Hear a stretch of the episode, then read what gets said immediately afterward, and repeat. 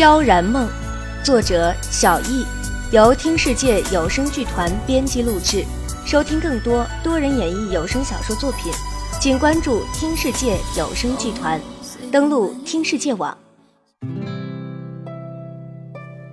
开心吗？看着他带上门出去，我不由露出一个笑容，轻声道：“傻瓜。”虽然前路依旧凶险又迷茫。这一刻，我心底却是说不出的温暖。放松的呈大字形躺倒在床上，我眼睛盯着屋顶，思绪却飘到了遥远的过去。脸上的笑容越加轻柔，却淡淡哀伤，喃喃道：“谢谢你，齐然，谢谢你，造就了如今的水冰衣。”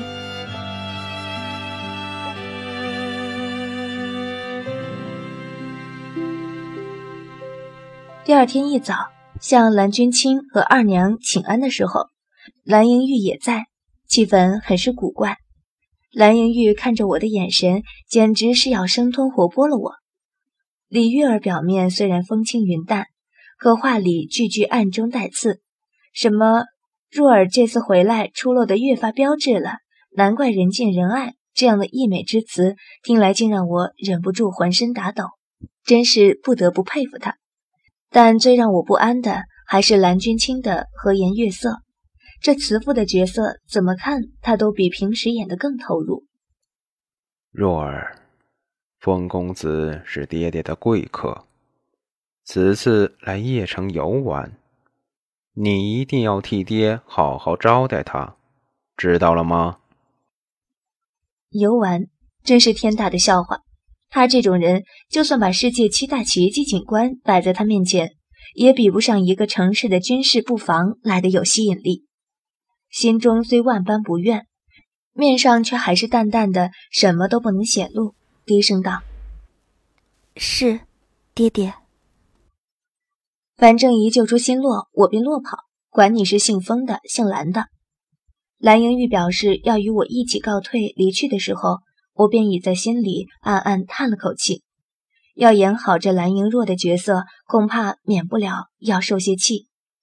果然，转过一个弯儿，确定蓝君清再听不到动静，蓝莹玉原本秀美的面孔一下变得狰狞扭曲，抡起手臂就往我铺天盖脸打了过来，嘴里还恨恨叫着：“贱人！”说实话，他的动作在如今的我眼中。简直就像慢动作回放一般无聊，可是要如何闪避又能闪避的不着痕迹，却让我着实烦恼了一番。啊！掌未到，我已大叫一声，向后跌倒。新慧果然牢牢把我扶住，我不着痕迹的回头跟他交换了个神色，他忍不住要笑出声，忙举怕扮演着撇过头去，待再回过头来，也是满脸惊怕的护在我身前，颤抖的道：“三。”三小姐，你你干什么？干什么？蓝莹玉愤恨又嫉妒的眼神落在瑟瑟发抖的我身上。四妹，你可就是用你这副楚楚可怜的神色到处去勾引男人。我咬住下唇，用内力让面色变得煞白，惊恐的摇了摇头。哎，还是不能很好的运用身体内的内力，没办法收敛眼内神光。也不知道怎么逼出几滴眼泪，不过毕竟不是自己辛苦练来的，有此结果就知足吧。蓝莹玉见我如此，更是怒火中烧，踏前一步，狠狠推倒新慧，五指伸张就要往我头上抓来。这里是花园，路边都是棱角尖锐的假山石，眼看新慧的胸口就要撞上石尖，我再顾不得掩饰什么，身形一晃，躲过蓝莹玉的纤纤玉掌。待要去扶，可是下一刻，我呆呆地看着新慧毫无借力之处的身体，竟在空中微微一顿，随即不着痕迹地轻轻挪过，堪堪避过了那致命的一撞。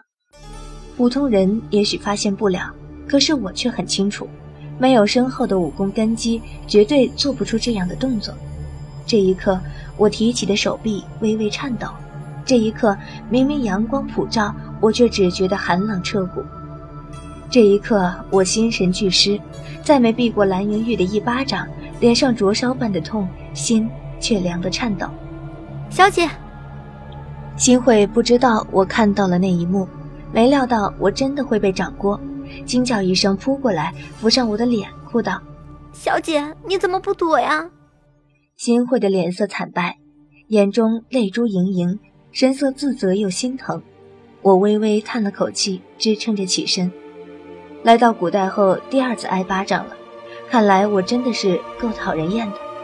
我警告你，蓝莹若，你给我安分点儿。别成天想着勾引风公子和大哥，否则下次绝不是一个巴掌那么简单。他走进我身边，抬起脚踹向正在起身的我。我考虑着要不要假装跌回去，让他快快走人。只是眼前一花，新慧已经挡在了我面前。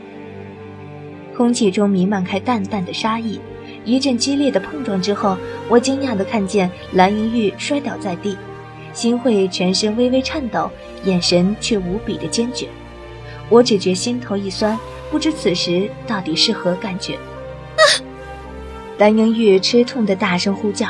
不一会儿，家丁、二娘、蓝剑霞和包括风隐墨全跑了出来。原本一脸凶悍的他，马上一副柔弱善良的样子，瑟缩在地上，演技怎一个好字了得！不过我也跟他不遑多让就是了。二娘心疼的扶蓝英玉起身，狠狠盯着我和新慧，问道：“怎么回事？”新慧白了张脸，却还是毅然上前一步，道：“回二夫人，是三小姐先欺负小姐，奴婢阻止，才会不小心推倒了三小姐。好你个奴才！”二娘眼中凶狠的光一闪，正在叫人处罚新慧，蓝剑侠忽然一步踏到我面前。心疼的看了我红肿的面颊半晌，随即面色一寒，回头冷冷盯着蓝莹玉，直让她在二娘怀中都忍不住一阵哆嗦。蓝莹玉脸容惨白，眼中愤恨，却是不敢不点头，泪珠在眼眶中转了又转。霞儿，二娘大喝一声，望向我的眼神更加憎恨，尖声道。你怎么能这样？玉儿可是你的亲妹妹啊！蓝剑霞被喝得一愣，面色缓和了下来，低头恭顺的道：“是孩儿的不对，娘，你莫生气。”二娘铁青的脸色这才缓和下来，勉强换上一副笑脸，对着在一旁若有所思的风隐墨道：“抱歉，这些家务事，累风公子见笑了。”风隐墨深深的看我一眼，随即洒然一笑，道：“夫人见外了，我们即将是一家人，又何必如此客气啊？”此话一出，气氛顿时变得诡异非凡。蓝剑侠眼神冰冷，蕴含着浓浓的杀意，紧紧盯着风隐墨。风隐墨却仿佛毫无所觉，笑意吟吟的看着已经傻掉的二娘。这个唯恐天下不乱的家伙。我心中把他咒了千百遍，面上却仍是一副茫然的样子，绝不愿意在此刻露出一点破绽。二娘脸上要笑不笑，很是尴尬。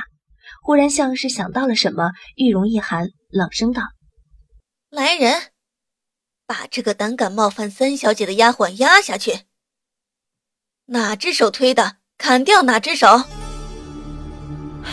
不行。我心中猛地一惊，沉默至今，第一句话终于脱口而出。对于这样的惩罚，在场的人竟然都是一脸漠然。这到底是什么样的世界啊？二娘和蓝英玉都是微微一怔，新慧焦急地拽着我的袖子，示意我别再为他出头。新慧，那可是手啊，你都可以不在乎吗？好吧，戏演了这么久，我也真的是很累了。就算真的欺骗过我又如何？说我白痴也好，傻瓜也好，就算是为了那颤抖却依然决然保护我的瘦弱身影，我也绝不容许他们伤害新慧。你说什么不行？二娘又问了一遍。我直了一直瑟缩着的身子，平静地看着他们，道：“二娘，新慧是为了保护我才推倒三姐的，如果要罚。”那么先出手的三姐不是一并处罚吗？二娘蓝莹玉和蓝剑侠都有些难以置信地看着我，哼，破坏你们心目中的完美形象，还真对不起了。只有风影墨一副看好戏的表情，这个始作俑者。这，这怎么相同？蓝盈玉最快回神，忙从二娘怀中直起身来，跑到我面前，恨恨的道：“我是主子，他不过是个低贱的奴才，以下犯上，自然要罚。奴才打主子必须受罚，那么主子打主子便不用。那。”那是自然。我眼中寒光一闪，扬起手，拍一声，震得全场鸦雀无声。蓝莹玉抚着和我一般红肿的脸颊，怔怔地看着我，泪水盈在眼眶中，倒也楚楚可人。你，你竟然敢！二娘尖叫一声，抢上前扶住呆住的蓝莹玉，一脸惊恐地指着我叫骂，却断断续续地接不成话。呼叫什么？我连内力都没用上呢。我淡然地扫过他们，开口：“二娘，如果你非要带走新慧，我也不介意再回去见爹爹一面。有些事，您就算权力再大，毕竟还不是一家之主。”我扶住新慧有些摇摇欲坠的身体，丝毫不管他们的反应，转身离去。在走过风影墨身边的时候，忽然回头对着他们。露出一个温文的笑容，淡淡的道：“还有一点，请你们记住，我早已不是从前那个任人欺凌的蓝莹若了。”我淡淡扫了一眼身边的风影墨，收回视线，继续道：“我的命运由我自己掌握，谁也别想轻易左右。”新慧的事，要说心里一点芥蒂也没有，那是不可能的。可是想了又想，最终还是问不出口。日子还是一样平静的过着，只是我明显的感觉到蓝府众人看我的脸色比以前异样和畏惧多了。尤其蓝剑侠，几次遇到我都欲言又止。我当然没那么蠢，等他来问，所以每次相见我都匆匆避开。只是心落的事却不好再提起。最麻烦的还是要数风隐墨。我真不知道他是哪根筋搭错了，明明我们两个都很清楚对方的本性，这几天却偏偏一脸正经的约我出去闲逛。虽然万般不情愿，可是蓝君清亲下圣旨，又不得不从。结果两个各怀鬼胎的人就时不时在街上游来荡去。他通常都很注意周围的环境，估计是很不幸的被我料中，正在查看城防设施之流。而我平日里跟新慧出来，两人总是有说有笑的，摸摸这家小玩意儿，尝尝那家小吃，哪像现在，除了偶尔虚伪的客套几句，基本上就是在这热闹的大街上神游太虚。既然他愿意彬彬有礼，我自然奉陪。虽然不快乐，却也没太大的所谓，反正既来之则安之，本来就是我的生活原则。这日与新慧在园中行走，经过二少爷蓝建云的房间，忽听一阵朗朗的读书声从屋中传来。